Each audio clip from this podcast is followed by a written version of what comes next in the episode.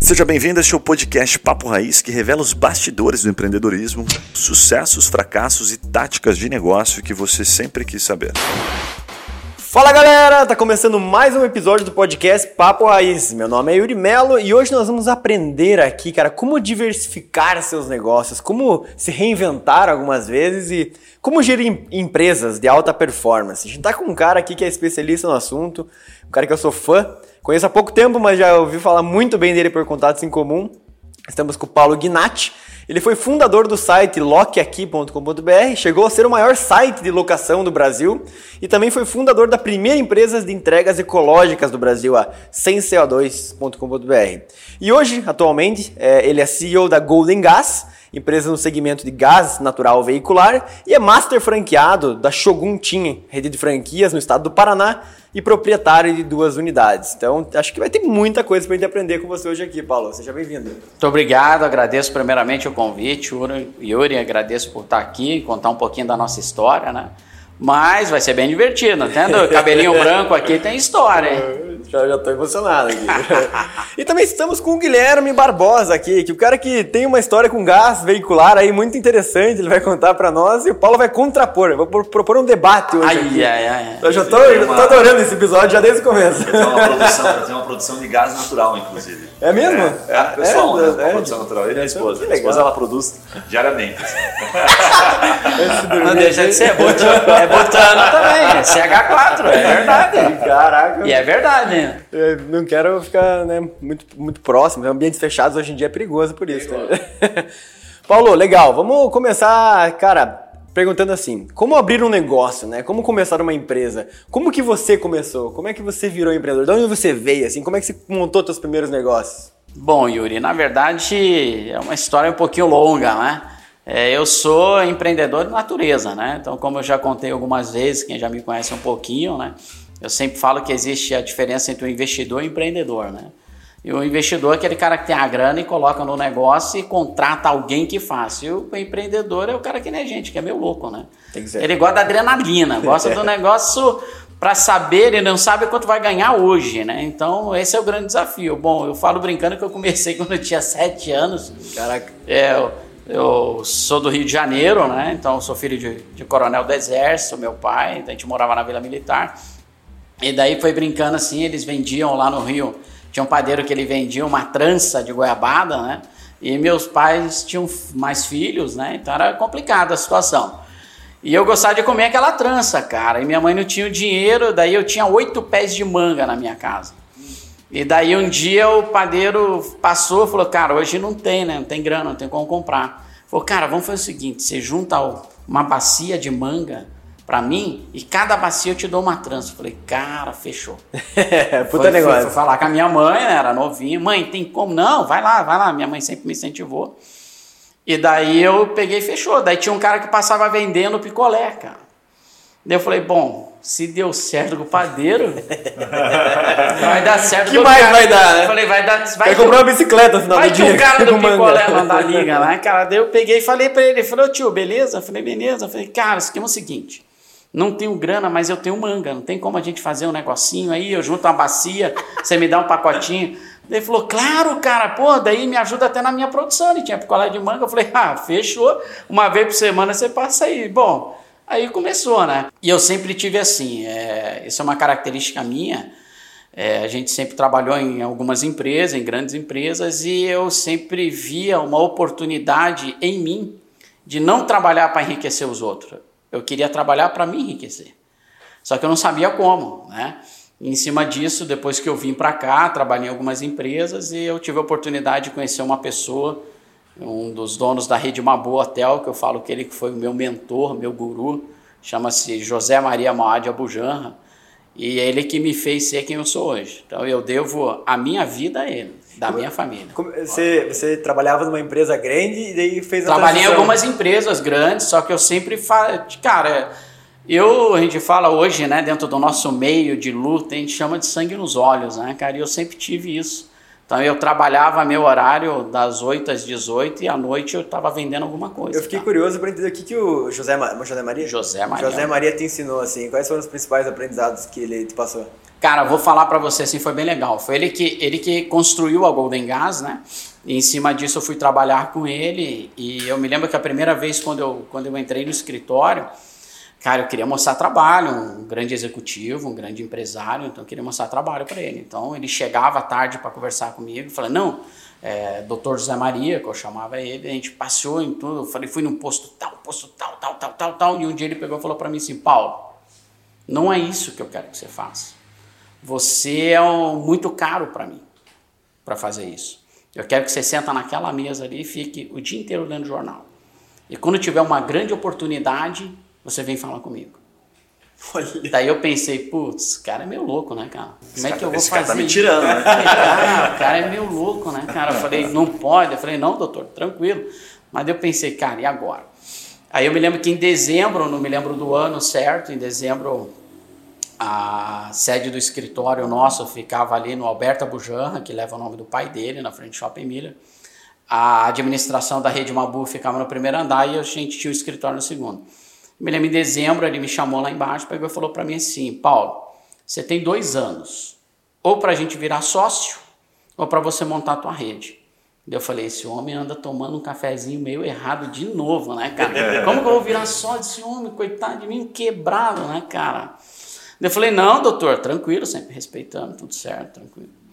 E quando deu os dois anos, ele me chamou de novo lá embaixo.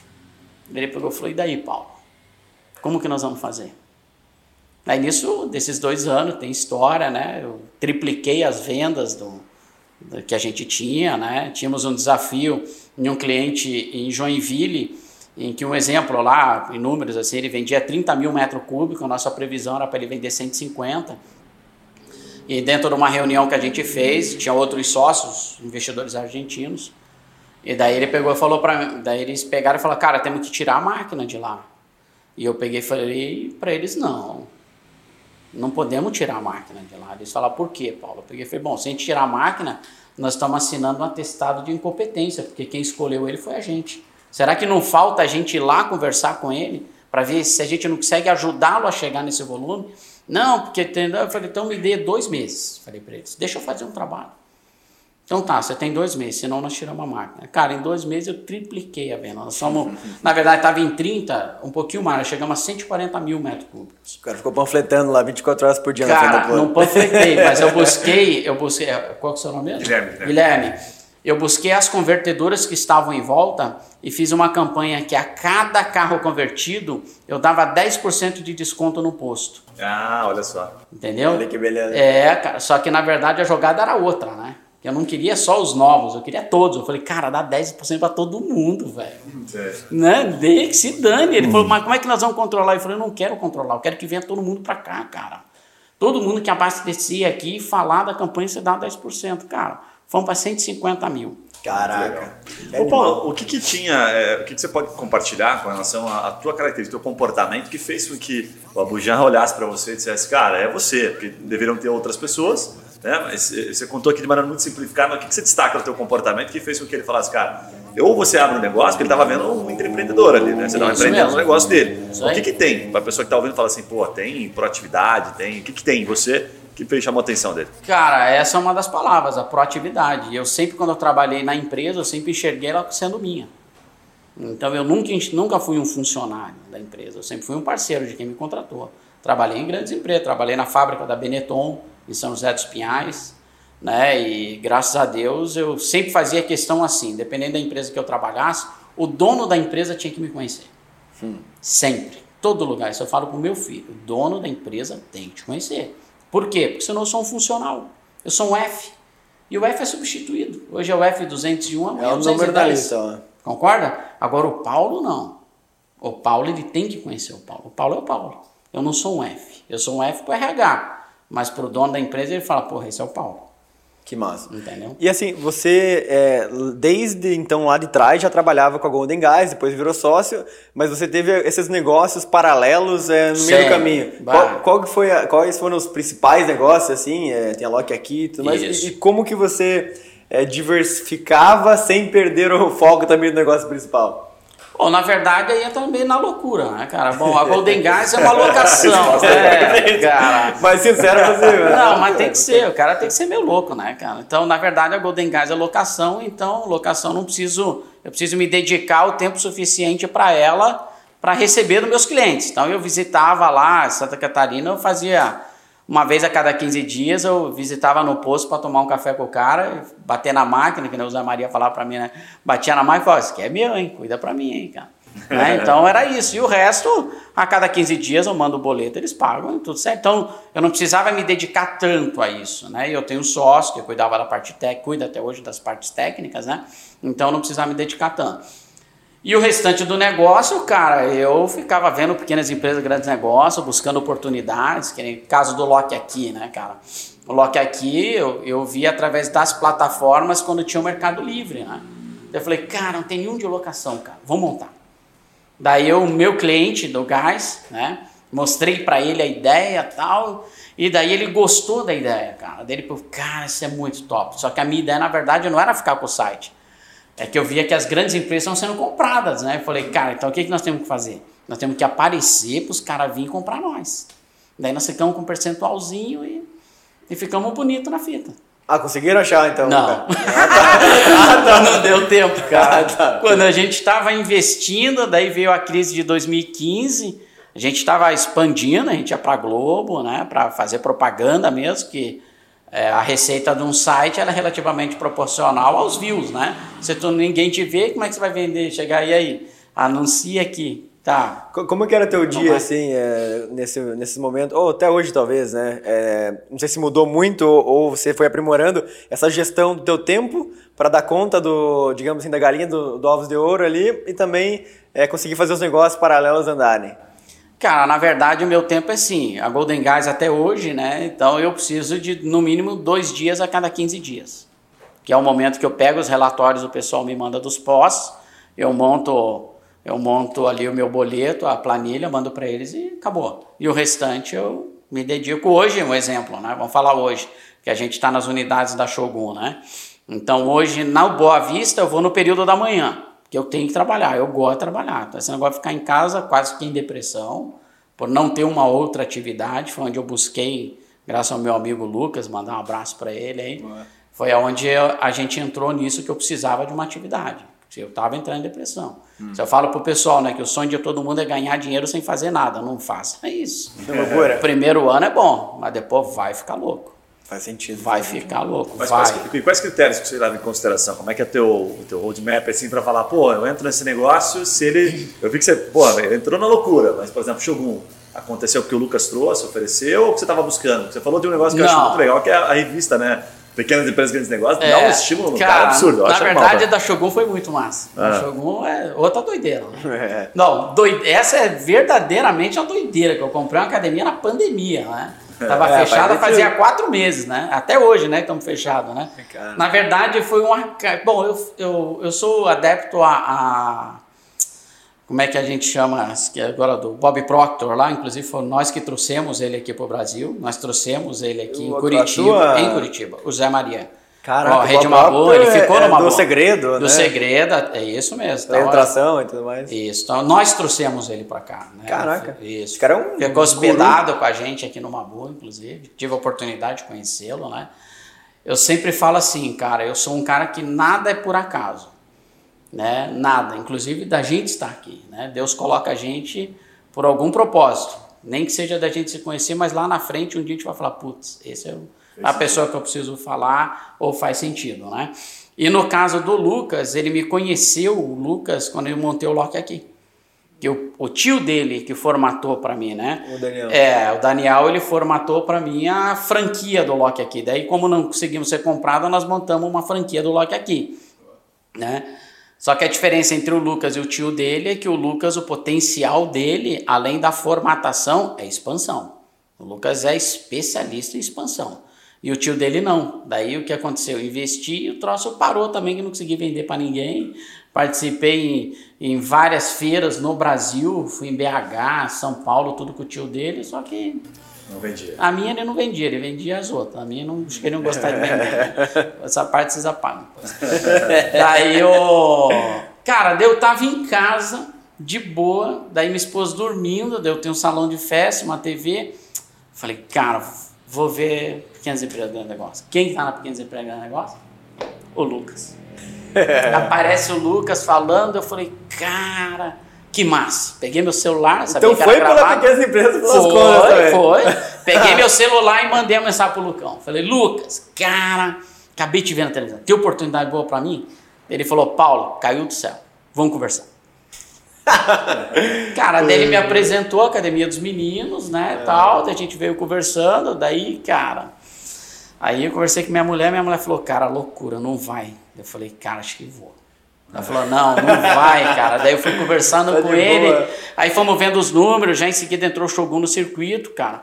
E dentro de uma negociação que a gente fez, que o Shogun me deixou muito seguro no que eu estava fazendo, daí eu peguei e falei, cara, é minha. E eu entrei, cara. Cara, eu acho que tem uma coisa interessante que talvez possa fazer um paralelo para quem tá querendo empreender, não sabe como abrir um negócio, como começar. É assim, qual- como escolher o segmento baseado também na margem que ele dá, né? Tipo assim, o que, que você tem que olhar para a margem? Você fala de serviço, assim, na parte de aula de, de Muay Thai, enfim, a MMA, tem uma margem. Lá na Golden Gas, produto, uma, talvez um mercado mais maduro, é, margem mais baixa, né? Como é que você encara, assim, você olha é, a margem, como é que é a diferença de um negócio para o outro? Então, Yuri, na verdade, os dois são serviços, né? É isso que às vezes faz com que a pessoa não consiga identificar e entender o que, que ela está fazendo, né? Então, se a gente parar para pensar, a academia nada mais é que a locação do espaço. É, Eu alugo o espaço para o meu aluno, certo? Em cima desse espaço, obviamente, eu tenho uma estrutura para poder ajudar, né? Então, mas eu alugo o espaço e a Golden Guys é a locação. Então, se tu pergunta para mim assim hoje, o Paulo, o meu forte sempre foi o quê? Serviço, cara. Né? Eu sempre tive um probleminha com esse negócio de comprar alguma coisa e vender alguma coisa. É, Eu tenho até hoje. Por quê? Cara, não sei, cara, entendeu? Eu não consigo. é, eu, tô, eu tô aprendendo na Shogun. Que na Shogun nós temos uma Shogun Store, né? Então nós temos as roupas, equipamentos que a gente vende. E ali eu tô começando a ter essa habilidade, cara. Entendeu? Mas, acho é um que- desafio. Eu acho que o bichinho que te picou, picou eu também, viu? Que é Ah. esse do O serviço. Que é muito. Eu falo bastante Ah, sobre mas isso. não tenha dúvida. Porque é muito Serviço, melhor, assim, ó. Eu, eu tive um negócio que era compra e venda também, tá? Mas era de vinho e tal, né? E você entra o mês, a diferença é essa, você entra o mês devendo. Devendo o quê? Devendo todo o custo que você tem. Então, se, se faturar, você paga, você tem lucro, senão você Sem tá contar morto. que tem estoque, né? Quando você tem serviço e você se acostuma com isso, hoje eu tenho uma empresa de serviço. É a coisa mais linda do mundo. Você já entra faturando. Então você já sabe quanto você vai faturar no outro, no outro mês. É coisa mais linda. Você tem que reter, né? Aquele que entender bem para ele não sair fora. Então quem atua com o serviço e se dá bem é o, é o bichinho, picou você. É difícil você gostar de um negócio que o cara tem que comprar, se vender ele ganha, se não vender ele perde. Né? Ele tem que gerar estoque e tal. Então realmente é, muito complicado. E, e outra parte. coisa, cara, ne- pro empreendedor é, pequeno, né? Às vezes o cara que não é franqueado em nenhuma marca, o cara que empreende sozinho, dono de um restaurante, dono de uma loja, é difícil esse cara fazer o financeiro, cara. É difícil ele saber o lucro que ele tem. Às vezes ele trabalha ali e não tem nem ideia quanto o negócio dele deixa na mesa. Esse é outro erro. Porque essa questão aí do, do estoque, você coloca dinheiro na frente, mas o dinheiro tá parado aqui, faturei, mas eu tenho que abater o estoque que ficou, tira o que foi vendido do estoque. Cara, o empreendedor sozinho, pequeno, de produto, muitas vezes ele tá bem cego né, nessa parte. Fala galera, aquela pausa rápida para te fazer uma pergunta. E se você ou a sua empresa pudesse ser mentorado por alguns desses empreendedores que passam aqui pelo Papo Raiz? Ou se os seus produtos ou serviços fossem divulgados aqui para o nosso público nichado de empreendedores de diversos portes e segmentos? Gostou da ideia? Fala com a gente pelo Instagram Papo Raiz que eu te explico melhor essa oportunidade. Voltamos ao episódio.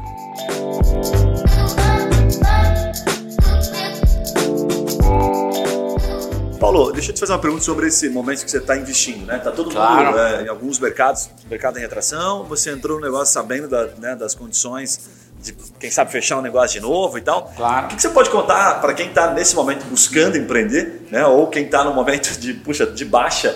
Que, você olhou? Você olhou para daqui seis meses? Você olhou para daqui dois anos? Você olhou no longo prazo? né? O que, que você olhou tecnicamente assim para falar, vou tomar o meu sim? Cara, na verdade, a longo prazo, não tenha dúvida, né? Eu sempre falo que existem três segmentos que nunca vão deixar de crescer: saúde, educação e alimentação, cara. Esses são segmentos podem vir que nem o nós passamos por uma revolução industrial, hoje nós estamos passando por uma revolução é, tecnológica, né? Não sei como é que é o nome que a gente dá para isso. Que um grande exemplo foi o taxista, né? Meu sonho era ter uma placa de táxi, né, cara? É. Pra eu me aposentar, né? Hoje placa de táxi aí você compra por dois mil reais, estão tudo quebrado. Acabou, porque e, e era Uber. Quanto, Paulo? Era quanto? Cento e poucos mil? Cento e poucos. No aeroporto chegou a ser 500 mil. Caraca! É, Isso era, era herança de família, essa placa. De... Muito. Ué, o, nós tínhamos um deputado, o Algacetúlio, né? Ele tinha uma empresa de locação, ele tinha vários táxis, né? Então, vivia, ó, bom, não precisa muito, né? Se a gente olhar para trás, também tinha gente que ganhava dinheiro alugando telefone, né, cara? Lembra? Uhum, né? Bom, vocês são tudo novinhos, né? Na minha época tinha uns caras que meu ganhavam. Pai, meu pai trabalhou com isso. Ó, então, meu então pai comprava telefone e alugava. Então, daí veio, pô, veio Uber, Airbnb, na galera da hotelaria, né? São todos segmentos que a galera achava o quê? Cara, isso nunca vai vir. Me lembro que eu, com gás natural, eu, eu lidava, na época em Curitiba, tinham oito centrais de radiotáxi. E eu conversava com todos os presidentes porque eles eram meus principais clientes. Então eu conversava, tava nesse meio, eu estava muito forte. E eu me lembro quando entrou o Uber que eles queriam brigar com os caras. Eu falei, cara, uma burrice de vocês. O cara acabou, vai acontecer, tá no mundo. Como que, aceitar, né, como que vocês conseguem fazer isso? Daí, é, cara, daí é mentalidade empreendedor, né, Sim. cara? Peguei e falei, cara, joga o preço lá para baixo. Mostra para eles que aqui não é viável, certo? Uber vai embora. Daí vocês voltam tranquilo. Não, vamos bater nos caras. Então, tchau. Cara, tem um, uma coisa acho bem interessante, talvez você possa é, aprofundar, assim. A gente sempre fala aqui de como ganhar dinheiro, né? Assim, como você se diferenciar. O que, que você tem que fazer de gestão, de boas práticas? O que, que te diferencia do concorrente, às vezes, no mesmo segmento, para você ter uma margem melhor? O que, que você poderia compartilhar que faz no teu segmento, de fato, conseguir tirar renda, ganhar dinheiro dos negócios? Bom, Yuri, acho que todo mundo, não só em negócio, em tudo na vida, eu resumo no segundo mandamento da lei de Deus. A gente tem que fazer para o próximo aquilo que a gente gostaria que fizesse para a gente.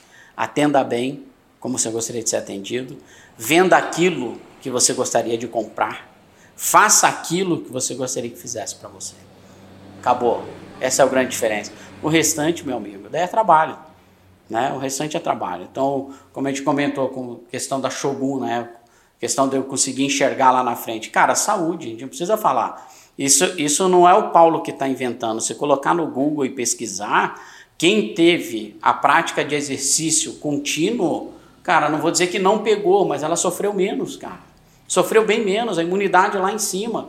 Até é ridículo que nós estamos passando hoje, né? A gente compreende, não estou dizendo que não deveria fechar a questão do lockdown, mas eu acho que deve fechar tudo. Nada, nada. Virava um deserto. Aí tá certo, funciona. Agora, fechar apenas as academias, restaurantes, shopping. Cara, shopping. Se tem alguém que fica distante, é dentro do shopping, cara. Ninguém fica abraçado no corredor andando de mão dada. É só, é só controlar a quantidade de pessoas, né? Claro, tem... cara, acabou, cara. Nas lojas, lojas limitavam, tava todo mundo certo, não tem lógica. Daí, enquanto isso, você vê supermercado lotado, ônibus lotado. Mas você viu que fizeram aquela pesquisa, aquela análise que dentro de ônibus não passa o vírus, né? Não, não passa. Não, é que o vírus é seleto. Primeiro ele não sai de Curitiba, né? É. Região metropolitana mas, mas ele nunca vai, né? Ele é emitido né? ainda, né? Ele é emitido ainda, né? Santa Catarina ele também não foi ainda, me Não, não foi. E ainda, e ainda por cima o cara, ele é atleta, né? Que ele só vai nas academias, né? O cara, é, por isso que ele tá forte, né? Por isso que o vírus tá forte, né? Ele só vai na academia. E, e, o que, como é que você é, transforma essa ideologia, que eu acho que é bem pessoal tua, assim, né? Bem da tua história, das tuas crenças, pro teu negócio, assim, para pro teu time? É, como que você transparece isso para na ponta lá ter esse tratamento com o cliente, ter essa gestão de fato, poderíamos chamar assim de mais humana, assim? Bom, é educação, né? Você educa teu cliente, você educa a tua equipe, né? É, esse é um grande erro que a gente vê, cara. Como é que eu vou dizer para você assim? O exemplo é você, né? Tanto na tua vida como para os teus clientes, como como para os teus funcionários. Se você faz a coisa certa, ele também vai fazer a certa. Né? Se ele vê que às vezes o teu cliente ele pagou errado, porque você por um erro cobrou errado, você falar para ele que você vai devolver aquele dinheiro, o que, que vai acontecer? O teu funcionário vai fazer igual. Ele falou, cara, que massa.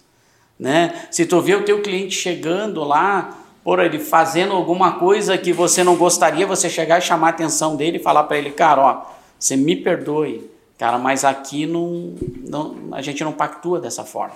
Aconteceu comigo na academia.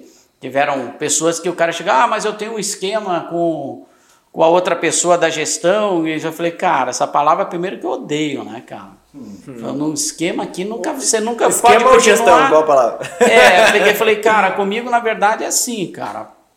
Esquema para mim não existe. Falei, e outra, um exemplo, você tem teu comércio? Tem. Então, começa assim para pagar teus boletos, esquema não paga boleto, cara. O que paga boleto é a tua mensalidade, cara, né? Sim. Então eu preciso que você pague a mensalidade para mim. Legal, legal. E assim foi. Então você vai educando as pessoas, né?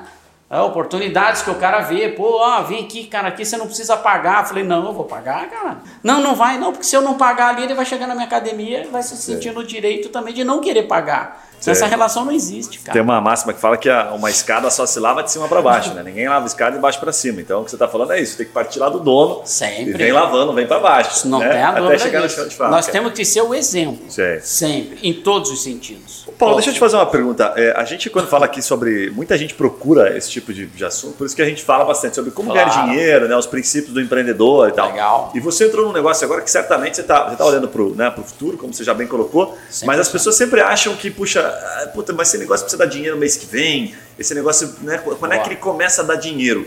E certamente você está passando por um momento que ou está dando prejuízo ou está empatando, ou talvez está dando muito pouco. Claro. Fala um pouquinho sobre, na tua lógica né, de, de financeira, é, o que, que, você pode compartilhar? Fala assim, cara, esse negócio que eu entrei, só para dar um exemplo, daqui um ano eu vou começar a ver um pedacinho, um pouquinho do negócio, ou daqui seis meses, porque você falou do futuro, mas não fica tão claro para a pessoa, tipo assim, olha, eu estou entrando porque eu tenho outra fonte de renda aqui consigo manter. E o empreendedor, ele entra naquele fôlego de falar, puxa, eu preciso ganhar dinheiro mês que vem.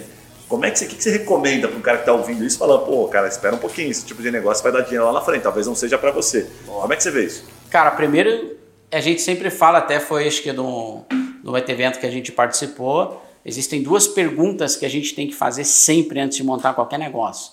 O quanto você está disposto a dedicar o seu tempo e o segundo, quanto de dinheiro você tem disposto para dedicar para o seu negócio.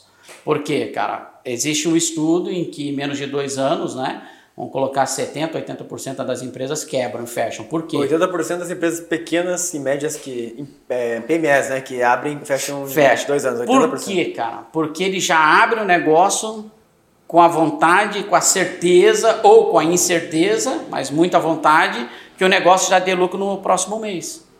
Entendeu? Então ele precisa pagar a conta de água dele, precisa pagar a conta de luz dele, ele precisa pagar, pagar tudo. Então já começa quebrado. Ele mata o negócio, né? ele entra matando o próprio negócio. O negócio é bom, né? Mas ele matou. Né? Opa, existem muitos negócios, inclusive eu tenho um, um, um outro amigo que ele dá consultoria em que ele salva algumas empresas nessa situação. O negócio é muito rentável, só que quem está quebrando ela é o dono. Porque o dono ele acha o seguinte, um, um, um exemplo hoje, né, cara? Pô, minha empresa está com um milhão no caixa, mas a minha empresa não tem isso. Mas estou dizendo que né, pode ter empresa tem, que tenha. Né? Uma das minhas empresas aqui. Uns 10, 20 mil a menos. Coitada da empresa. Isso é um real, não. E daí o, o que acontece, cara? Ele acha que aquele dinheiro é dele. Então ele vai lá e compra um carrão. Né? Ele vai lá, cara, meu carrinho tá, tá com Estava com gás natural ruim, aquela instalação ruim que você fez, né? é, hoje não, a instalação é tudo boa. Então, ele vai lá e troca o de carro. Só que ele esquece que o que? Aquele dinheiro não é dele. Existe um. Por isso que nós temos CNPJ e CPF, certo? Então, o que, que nós temos que planejar? Cara, uma empresa pequena para dar certo, no mínimo dois anos, amigão. No mínimo dois anos. Se não tiver planejamento para chegar até lá, nem começa. Cara, não começa, cara. É. Que nem você acabou de falar, a questão da pandemia, nós estamos com as academias fechadas. Né? Os nossos funcionários estão recebendo. Paguei a folha hoje, a folha para pagar a segunda, já paguei todo mundo hoje. Mas é assim, Cara, eles dependem de mim. É olhar para o futuro. Quantas famílias estão ali, certo? Sim. Então, eu tenho que entrar no negócio, não sou eu como meus sócios, preparado para isso, cara. Sim. Então, nós estamos preparados para isso. Legal. Claro, se o retorno vier antes, só alegria, né? Ô, Rico, conta a história do, dos carros, da tua frota de Uber. Que... Cara, é, é, eu que te perguntar, eu vou contar rapidinho, eu, te perguntar, eu vou te pedir, porque você deve Mas ter o com que, que certeza... você errou? Você errou, um é, pouco, algumas experiências de, de, fracassos também, né? A gente está falando Opa. aqui só das pingas, né, por enquanto. Claro. Mas não chegamos nos tombos ainda, né? Nossa. Do como ganhar dinheiro, nos tombos que a gente tem até chegar nas escolhas certas, né? Claro. É, essa do Uber foi bem simples. O Uber chegou, né? Foi bem naquela época, ela passou uns seis meses, um ano. Tinha muita gente ganhando muito dinheiro em outros estados. Florianópolis, por exemplo, os caras inclusive trabalhavam com gás, né? Rodavam com gás, faziam muita grana. Muita gente ia daqui para lá. O cara fazia oito, cinco, seis, enfim, chegava a fazer até mais por mês.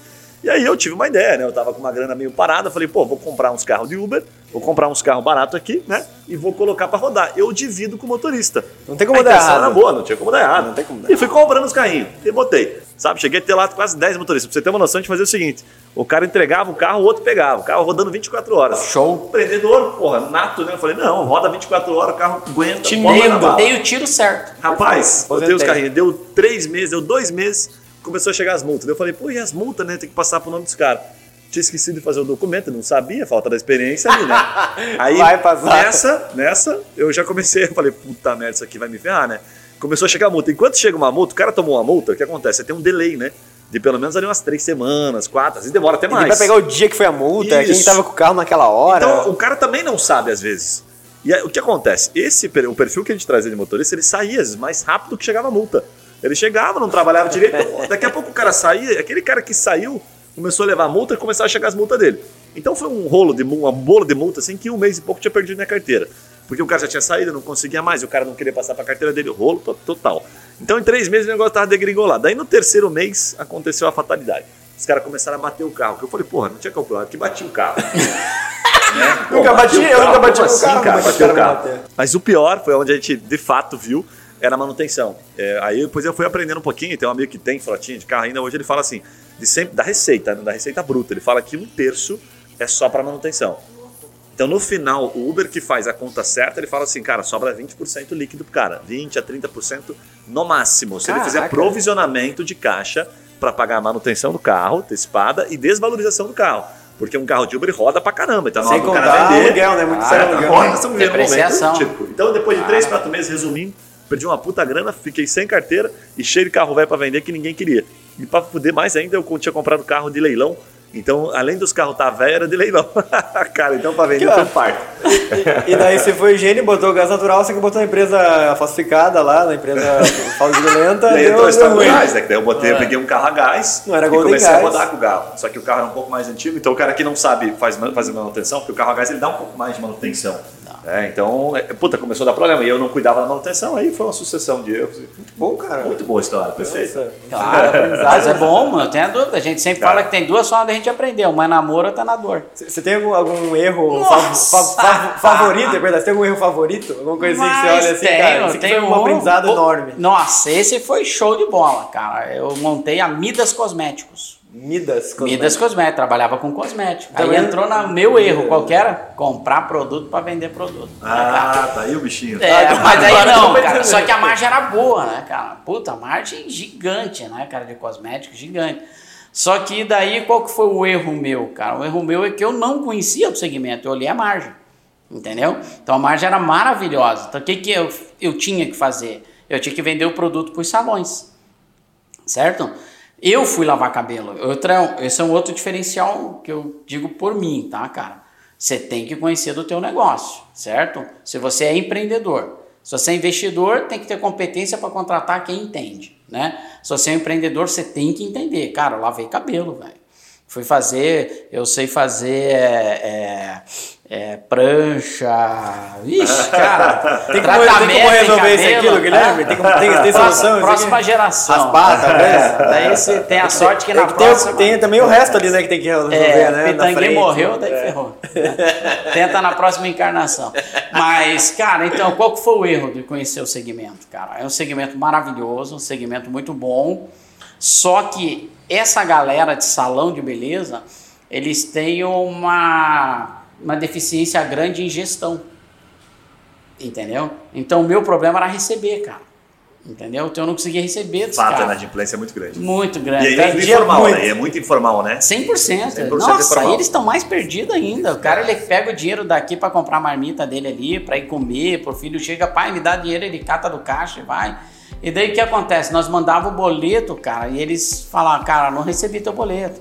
Não recebi teu boleto. Falei, cara, então vamos mudar. Como a maior a maior parte do público é feminino, né? Então o que que eu fiz? Falei, cara, vou sacanear esses caras. Vou imprimir tudo boleto cor-de-rosa. Mandei tudo folha cor-de-rosa. Eu falei, cara, olha na gavetinha se tu não tem uma folha cor-de-rosa. Tem, esse é o meu boleto. Muito bom. Paga pra mim. Beleza? Daí, cara, daí assim, daí eu me cansei, entendeu? Realmente um, um, um segmento muito bom, muito Quanto tempo legal. levou o negócio? Cara, de- durou um ano, cara. Um ano. Um mas, ano. mas por que, que, você, que você acha que, que, que momento você descobriu que puta, não vai dar certo ou que você falou, fiz a, fiz a escolha errada? Na- Foi quando você foi no mercado, de fato, falou, puta, vou vender. Foi, foi quando eu tive as dificuldades em receber. Ah, entendi. E era algo que eu- você podia ter previsto antes ou não? Claro. Conhecendo o segmento. Conhecendo o segmento. Esse é o grande erro. Nós temos que entender os gargalos. Foi a mesma coisa você. Quando você começou com a tua frota, o que, que você pensou? É só alugar e o carro roda. Certo. Só que você não sabia que o cara leva multa, que um dia o carro vai estragar. Se o carro estragar, se o teu motorista. Isso teve outra coisa que você também não falou, né? É. Você deu o carro pro cara, certo? Certo. Ele pegou o carro de você. O carro dele bateu ou estragou. Ele para de trabalhar? É, com certeza. Não podia, né? Você É. tinha que ter um outro É carro de backup para poder dar pro cara. Então, É, então são essas coisas em que a gente tem que começar a avaliar e começar a ver, né? Então, segue outra dica, né? Tem que conhecer o segmento. Faz sentido pra caramba. pesquisar.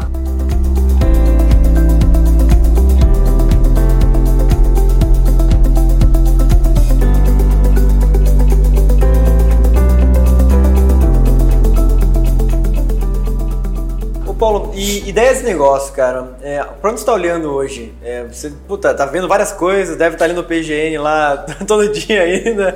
É, Pô, eu gravo. Muito bom, muito bom. Tá, tá empreendendo, tá comprando academia. cara. Agora você é master franqueado da Shogun Team. Isso. É, dentro dos teus segmentos, o que, que você está vendo de oportunidades, para onde você está olhando e também é, se você está olhando para algum outro segmento, se algum outros investimentos é, fora do teu dia a dia. Bom, Yuri, hoje não, né? Na verdade, assim, naquela época eu não tinha 50 anos, vou fazer agora em agosto, né? Então, naquela época eu tinha muito sangue nos olhos, né? Então hoje eu já tô meio. Não, não tô dizendo para você que tô com o freio de mão já puxado, não, mas já tô quase, entendeu? A gente busca novas oportunidades, não tenha dúvida, só que como o meu projeto hoje com a Avante, né, e com a Shogun Team é muito grande, né, por ser um master franqueado, então, e com toda essa bagagem de erros e acertos, né? Então hoje nós estamos focados 100% na Shogun Team hoje, né? Então a Golden Gas continua trabalhando certinho, mas é um segmento que a gente tem certeza que vai crescer muito, né? O nome ajuda demais, não tenha dúvida disso, isso eu falo porque estou vivenciando e estou vendo isso, né? Mas hoje o meu foco é 100% hoje Shogun Team. E falando de, de franquias, né, que é onde está imerso, assim, o que Claro. você vê que são as principais oportunidades, assim, Claro, Shogun, falando como negócio, é um belo negócio, Claro. mas para o cara que quer é, investir nisso, quais são as principais ideias, o que, que ele tem que pensar, o que, que ele tem que olhar? A gente até fez webinar esses dias, Claro. acho que você deu ótimas dicas. Se puder falar um pouquinho de como o cara gerar essas ideias e como ele selecionar também como empreender nesse meio. Bom, na questão de empreender no meio de franquia, ou seja, qualquer outro negócio dele que a gente falou, ele tem que buscar alguma coisa em que ele se identifique com isso, né? O sistema de franquia, ele só veio ajudar, né? Porque a franquia, no meu ponto de vista, não sei como que, se tecnicamente ele tem uma tradução para isso, ou explicando o que é, mas eu enxergo assim. O cara que é um franqueador é o cara que deu certo e errado. Então, tudo que ele tinha que passar de erros e acerto, ele passou. Então ele tem toda essa bagagem, toda essa experiência para que isso não aconteça comigo. Então, se alguém tiver buscando algum investimento, ou o Paulo, vou falar por mim hoje, não tenha dúvida, eu buscaria uma outra franquia. E como selecionar a franquia para você, assim? Pensando que você não tem nenhuma ainda, tá? Às vezes nem é empreendedor, você tá ali trabalhando numa empresa, Claro. foi mandado embora da empresa, como selecionar bem, assim, né? Qual, qual é o, os indicadores que você tem que olhar?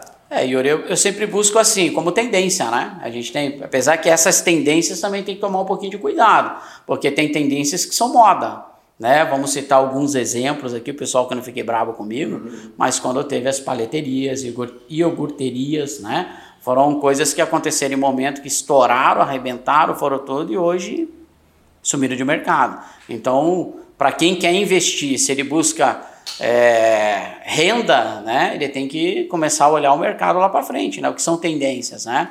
Como eu falei, existem três segmentos que eu acho que nunca vão deixar de existir, né, em questão de, de desenvolvimento tecnológico, isso nunca vai acabar, né? Alimentação, saúde e educação, isso nunca vai acabar.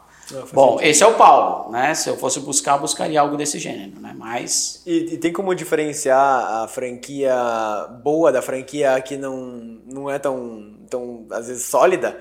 Porque a gente sabe que tem muita, muito franqueador que tá franqueando algo que ele não tem validado totalmente ainda, né? O que, que você diria assim pro cara? Eu, eu quero ir para alimentação. Ótimo. Claro. Já decidi isso, eu gostei do segmento, acho que é a tendência. Como diferenciar, né? O, o que olhar, às vezes, nos números, ou o que perguntar né, pro franqueador para ele validar isso aí? É, número. Bom, aí tem a. que eu me esqueço o nome da, do documento mesmo que a, A gente. COF? Isso, tem a COF, né? Circular que ela, de oferta e isso, ela, ela conta toda a história, né? Tudo certinho. Mas eu digo pra você assim, bom, existem coisas que também não são nem franqueáveis, né? Que as pessoas montam franquias, né? Pois é. Esse é um grande desafio O também. que, que não é franqueável assim que você vê? Ah, cara, aí você me pegou aí despreparado, daí eu não sei te dizer assim. Não, mas é, mas é Não, é, mas né? é importante, mas eu não, cara, não. O, que- o que eu Hoje eu não sei assim, te que- dizer, assim, O que eu vejo assim que não é franqueável é algo que não, não tem o- a presença local tão forte, assim. Tipo, que não depende da presença local, sabe? Tipo assim, quando você pega uma agência digital, sei lá. Será que faz sentido eu vender uma franquia para São Paulo? Por que, que eu não faço só uma campanha de Google Ads e vendo para São Paulo? Boa. Será que a presença física é tão importante assim, né? Quando não vale a pena você ter uma, uma pessoa na ponta, né? é, sendo a cara do negócio, acho que faz sentido você ir sozinho, né? Tá um pouco mais relacionado a negócios locais, né? Tem, tem negócios locais que, puta, que se sobressaem por serem locais. E tem negócios, tem algumas atividades que as pessoas contratam, ainda mais agora, a pandemia acelerou esse processo, né? Ela possibilitou que as pessoas contratassem de outros estados, cidades, coisas que antigamente elas não contratavam. Mas aí tem um adendo que é interessante, por exemplo, você falou de agência digital, né? Como exemplo apenas.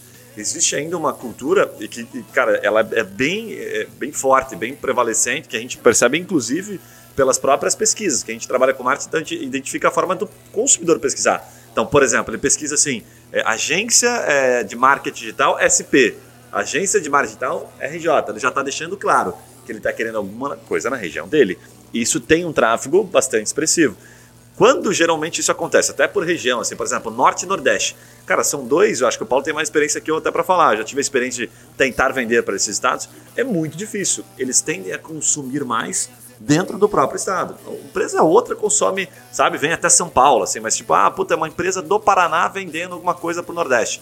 Existe uma, uma falsa sensação de segurança de que, pô, o cara tá lá no Nordeste, tá lá na- em Natal, ele compra, pô, aqui da Bahia, compra mais próximo, tá mais perto. Nesse Por caso, que demore um dia. Nesse caso mesmo, o, o serviço sendo digitalizado faz sentido numa franquia local, porque a presença do cara ali faria diferença. Isso, é uma falsa sensação de segurança. O cara entende que, pô, mas peraí, se eu precisar, esse cara tá perto, não tá tão distante. Então, isso acontece. Norte, principalmente. Nordeste até um pouco mais, mas norte, cara, é muito difícil fazer negócio com, com- pessoas que estão no norte, porque elas fazem negócio muito localmente, assim, sabe? Ah, Dão essa mas- preferência. Mas, tem franquias que, é, como essa, assim, que realmente é, o serviço é digital, é, não precisaria ter uma unidade local, mas faz a diferença. Tipo a Drone Kids, não sei se você conhece, Paulo, que é lá Conheço. da Vant também. Aham. É um serviço de escolas, é, de escola de drone.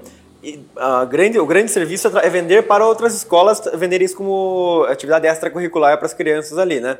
Então, assim, não necessariamente você precisa ter um franqueado, você precisa ter um representante na cidade e faria o mesmo serviço, entre aspas. O que, que o franqueado traz de diferencial? Cara, ele é um sócio que ele tá ali literalmente ganhando é, em cada venda que ele, vê- que ele faz. Então ele vive daquilo ali. Ele é a presença local, ele é um franqueado, ele é dono do negócio. Então vende mais, vende mais rápido e ele também trabalha melhor porque é um negócio dele. Então daí faz sentido ser franquia. É, eu chamo assim, cara, é o dividir para multiplicar, né? Esse é o grande diferencial, né? É muito a escala de crescimento dele é muito maior, né, do que ele sozinho. Se a gente for parar para pensar, é a mesma coisa as academias, né? Por que, que o Shogun tá montando a rede de franquia? Ele podia montar uma escola em cada localidade, buscar um parceiro e ficar com um percentual. Só que a escala de crescimento com o franqueado é muito maior. Apesar que, volto a falar, ele tem toda essa bagagem nessa academia que era deles, que hoje é minha, dos erros e acertos, né? Então, Legal. tá em cima Tem até um ponto bacana que eu achei complementar, que, eh, disso que a gente falou agora, que é relevante, que ele diz assim, cara, o, o fato de você ter alguém, né, que você acabou de falar, fomentando o negócio localmente, é muito diferente, né? Então, às vezes você ter uma pessoa que não necessariamente ela, ela precisa ter um negócio, mas ela fomenta, ela está falando sobre aquele negócio o tempo todo. Isso cria o boca a boca que se espalha e que continua sendo ainda o principal. Mas eu digo para você que isso é uma quebra de paradigma, É. tá, cara? Que isso daí é a, a regionalidade do, de seja de produtos ou serviços, isso daí está sendo quebrado com a internet. Fato, fato. Né? Então, antigamente, acelerou isso, né? é, antigamente você tinha insegurança, né? Falou, cara, melhor eu comprar. Eu entrava no Mercado Livre e falei, deixa eu ver se esse cara é de Curitiba, que no mínimo eu vou tentar achar ele se ele for tentar me dar o golpe, né? Sei. Mas hoje em dia não, você compra da China, um exemplo. né? Fato, então, fato. isso é uma quebra de paradigma. Para mim, que sou velhinho, que ainda estou meio cuidando ainda dessa. ainda tinha uma resistência dessa compra web, né? Então era mais difícil. Hoje em dia, acabou. Hoje não existe isso, né? Fato. Faz sentido. Paulo, indo para os finalmente aqui, cara, eu sempre, a gente sempre gosta de perguntar assim um pouquinho de, de princípios assim que você segue. Você já falou de bastante coisa, mas é principalmente para passar mensagem para o jovem empreendedor, Claro. para o cara que está começando a empreender. O que, que você daria de mensagem, de principais dicas para o cara que quer começar a empreender, que às vezes está meio perdido, às vezes consome tanta informação, às vezes na internet, mas às vezes não sabe utilizar, né? Então, às vezes obeso de informação, mas de execução. É, né, mas, mas falta. antes até do Paulo falar, podemos contar aquela, não dá pra contar aquela história da Dilma ou não? Conta aí, conta aí, Dilma, Paulo. Como é que você, deba- como é que O você tem uma aula com a pra Dilma? Como é que foi essa questão aí? Não, cara, então na verdade é assim, né? Como estou no segmento de gás natural, então, politicamente falando, a gente sabe que, que isso apareceu já até na.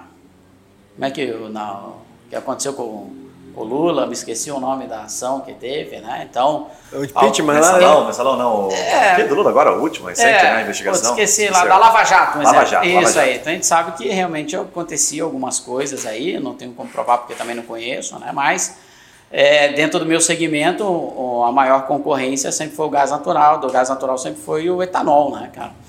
E é, apareceu algumas coisas aí em que não conseguia fomentar o gás natural porque eles queriam que o álcool fosse fomentado, né?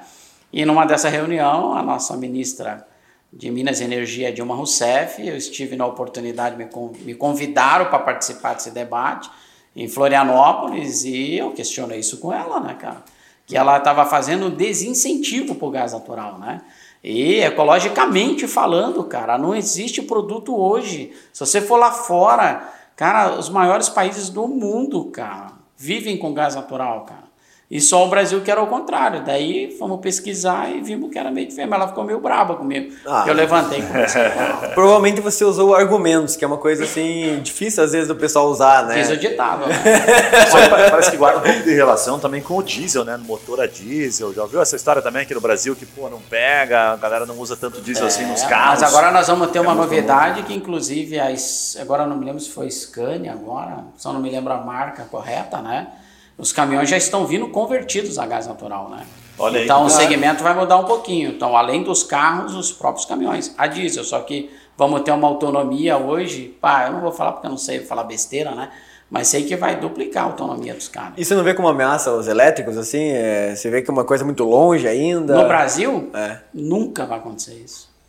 É a mesma, Não mesma uma explicação da... Não, não, cara, a, a explica, o que que vão fazer, me diz o seguinte, o que que eles vão fazer com a nossa gasolina, o que que eles vão fazer com o nosso etanol, o que que vão fazer com o nosso gás natural, Brasil hoje Maior é empresa do. Brasil, né? Daí fecha as portas, fecha as portas, com todo aquele povo que está lá dentro ganhando, É. esquece, cara. Hoje você vai ver, ah, tem carro híbrido, me diz um carro que você viu aqui no Brasil que ele é 100% elétrico. Agora, eu acho que os últimos Volvos estão vindo 100% elétricos, se não me engano. 100%, mas quanto custa? É, 300 pra cima. Quem vai comprar? Sei, não, é não, acessível, Ó, primeiro, nenhum. já, primeiro já começa assim, ó, um exemplo. Tá? Vamos supor que a gente colocasse agora bem acessível. Inclusive tinha uma fábrica em Pinhais, estava fabricando carro elétrico, carro pequenininho. Mas vamos colocar, beleza, todos os carros elétricos agora, legal. Energia, vão tirar da onde? Nós estamos nós estamos nós estamos indo para um apagão agora, cara, É. que eles não falam. Ano que vem, se continuar a falta de água para nós, nós vamos ter um apagão. Um cara da VEG me falou exatamente isso, cara. Ele falou, olha, Vai ter um apagão. eu- ele falou assim, se o Brasil crescer 2% é, por dois anos consecutivos, a gente não, não tem energia para Cara, qual o incentivo que tem de você colocar ar-condicionado nas casas? Diz pra mim. Se colocar, quebra, cara. Não- nós não temos energia. Se nós não temos energia pra gente consumir, você acha que vai ter energia pra você chegar na garagem e colocar o carro na, na tomada? É. Esquece, nunca vai acontecer. Nunca. sentido. Estamos um gargalo, é muito maior. Né? É, o nosso país é o único, é o único país no mundo, o único país no mundo que Deus abençoou ele, né, com tantos rios, né? Só que as pessoas esqueceram disso. Então, qual que é a nossa maior fonte de energia hoje? Hidrelétrica, assim.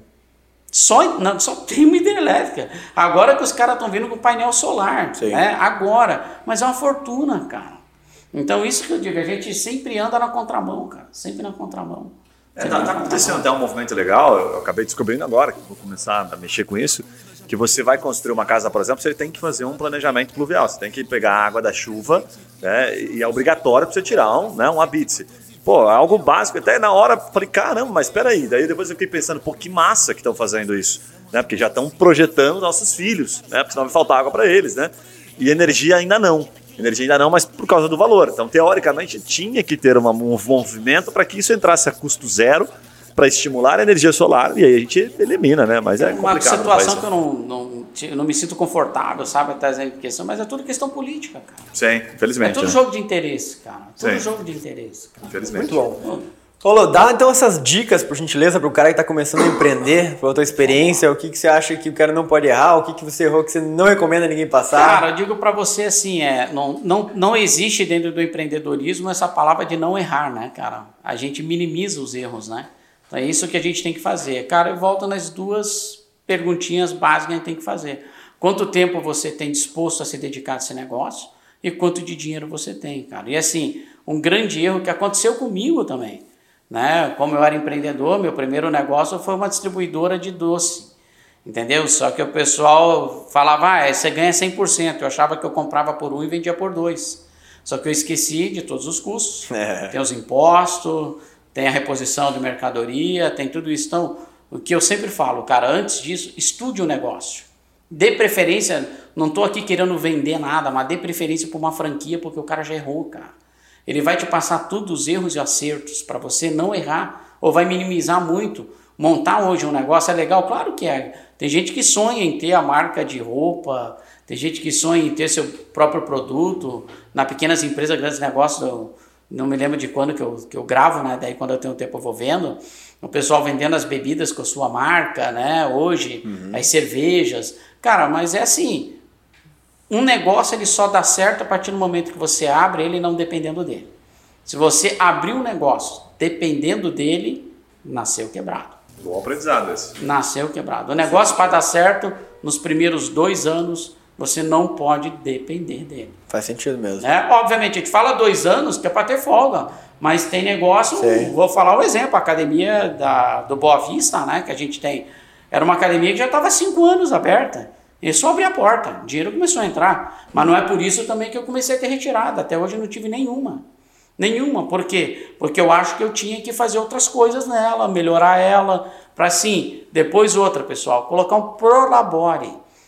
Não é porque ela vendeu 100 mil que você vai tirar 50. Não, o cara coloca lá, velho. 2 mil reais, 5 mil reais, 10 mil reais, dependendo do porte do teu negócio.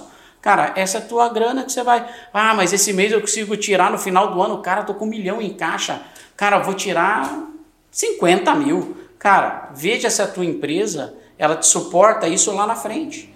Tá tudo certo. Legal, pode estar certo falar, cara. Você também merece isso. Eu, eu, Paulo, eu sempre faço assim, cara. É, quando eu faço um negócio que dá certo, eu tenho que me presentear. Então eu coloco pra mim, cara, nem que seja uma camiseta, alguma coisa, eu falei, cara, vou lá comprar. Ou nem que seja, pô, vou comer o churrasco.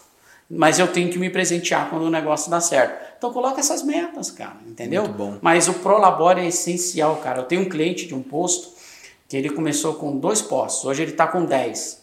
É um cara também que eu, eu gosto de, de aprender muito, né, cara? Tudo isso você me deu oportunidade, não conheço pessoalmente do Paixão, né, cara? Sei. Pensa um cara que tem uma bagagem que eu gostaria de conhecer. O Léo Paixão, da Influx, De né? aprender um pouco, um pouco com ele.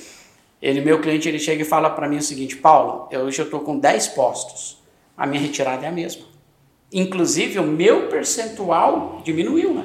Hum. Porque hoje ele fatura muito e o percentual dele reduziu. Talvez Mas ele só fez retirada é a 10 mesma. por causa disso, né? Ele só conseguiu reinvestir porque tinha caixa, né? Mais ou menos por aí. É, eu, eu- agora, sempre que eu escuto isso, cara, eu lembro, eu penso como eu tive sorte, cara. Quando eu abri meu primeiro restaurante, é, eu lembro até hoje, a gente tinha 210 mil, né, que a gente fez, pegou patrocínios e um dinheirinho que a gente Isso tinha separado, e a gente gastou 190 para abrir o restaurante. E, a- e o custo fixo dele- era 40 e pouquinhos. Então a gente começou o, dia, o primeiro dia com 20 mil em caixa, torramos na primeira Já compra. começou devendo em 20. Compramos embalagem, enchemos de caixa, com- daí no, compramos hortifruti, pão e não sei o que. Falei, cara, cadê o dinheiro? já, já, já, já sumiu? Mas eu falo que eu tive muita sorte, porque eu tinha dois sócios e no primeiro, na primeira semana a gente atendeu 70 pessoas em média por dia, que pra nós era, era muito bom, e a gente chegou a bater quase 150 no primeiro mês. A gente atingiu o ponto de equilíbrio no primeiro mês. Legal. hein? Mas assim, ó, sem nenhum planejamento. Mas são a, gente cara. a gente acertou no ponto, a gente fez uma divulgação muito legal em volta, mas é, olhando pra trás eu falo assim, cara, e, e se não tivesse sido assim? É, provavelmente eu teria quebrado em menos de seis meses. Né?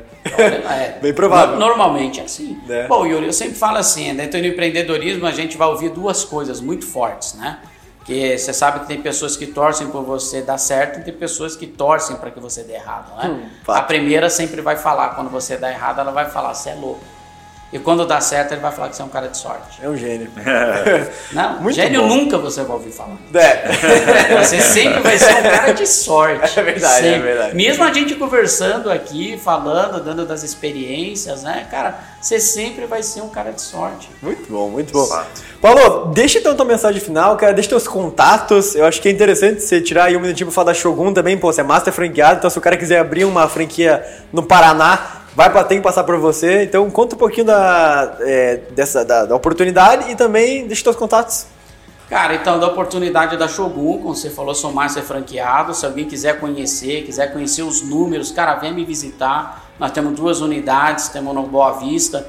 Acha lá a gente no Instagram, arroba Shogun Team Boa Vista. Aqui em na Curitiba, Avenida das Torres, as duas em to- Curitiba. todos em Curitiba. Né? Nós temos arroba Shogun Tia Torres também, que é da Avenida das Torres, né? Busca a gente, tô lá para ajudar, assim como eu falei das minhas crenças, né? Então, o que eu não quero para mim, não vou querer para você. Me procuraram, inclusive, uma pessoa querendo abrir numa região metropolitana. e Eu mesmo falei para ele, cara, do jeito que você quer, é loucura, não faça. Porque se tem alguém que quer que a Shogun cresça, sou eu, cara. Porque eu também represento. Tá aqui, ó. Embaixo dela, como a gente diz, né? Do fardado. Eu tô fardado aqui embaixo, É. tô fardado. Então, cara, esse é o principal. Bom, é, arroba Paulo Gnatti Oficial, tem um pouquinho ali da minha vida no dia a dia, né?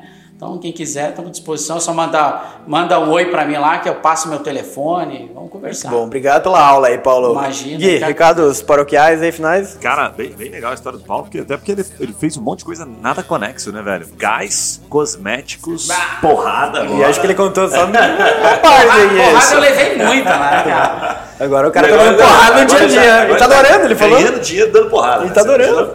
que coisa Boa. Não, esse podcast tem que compartilhar com caras que, pô, primeiro, que gostam né, da, da luta em si, porque a, a franquia da Shogun Team é animal, de fato, é muito bacana.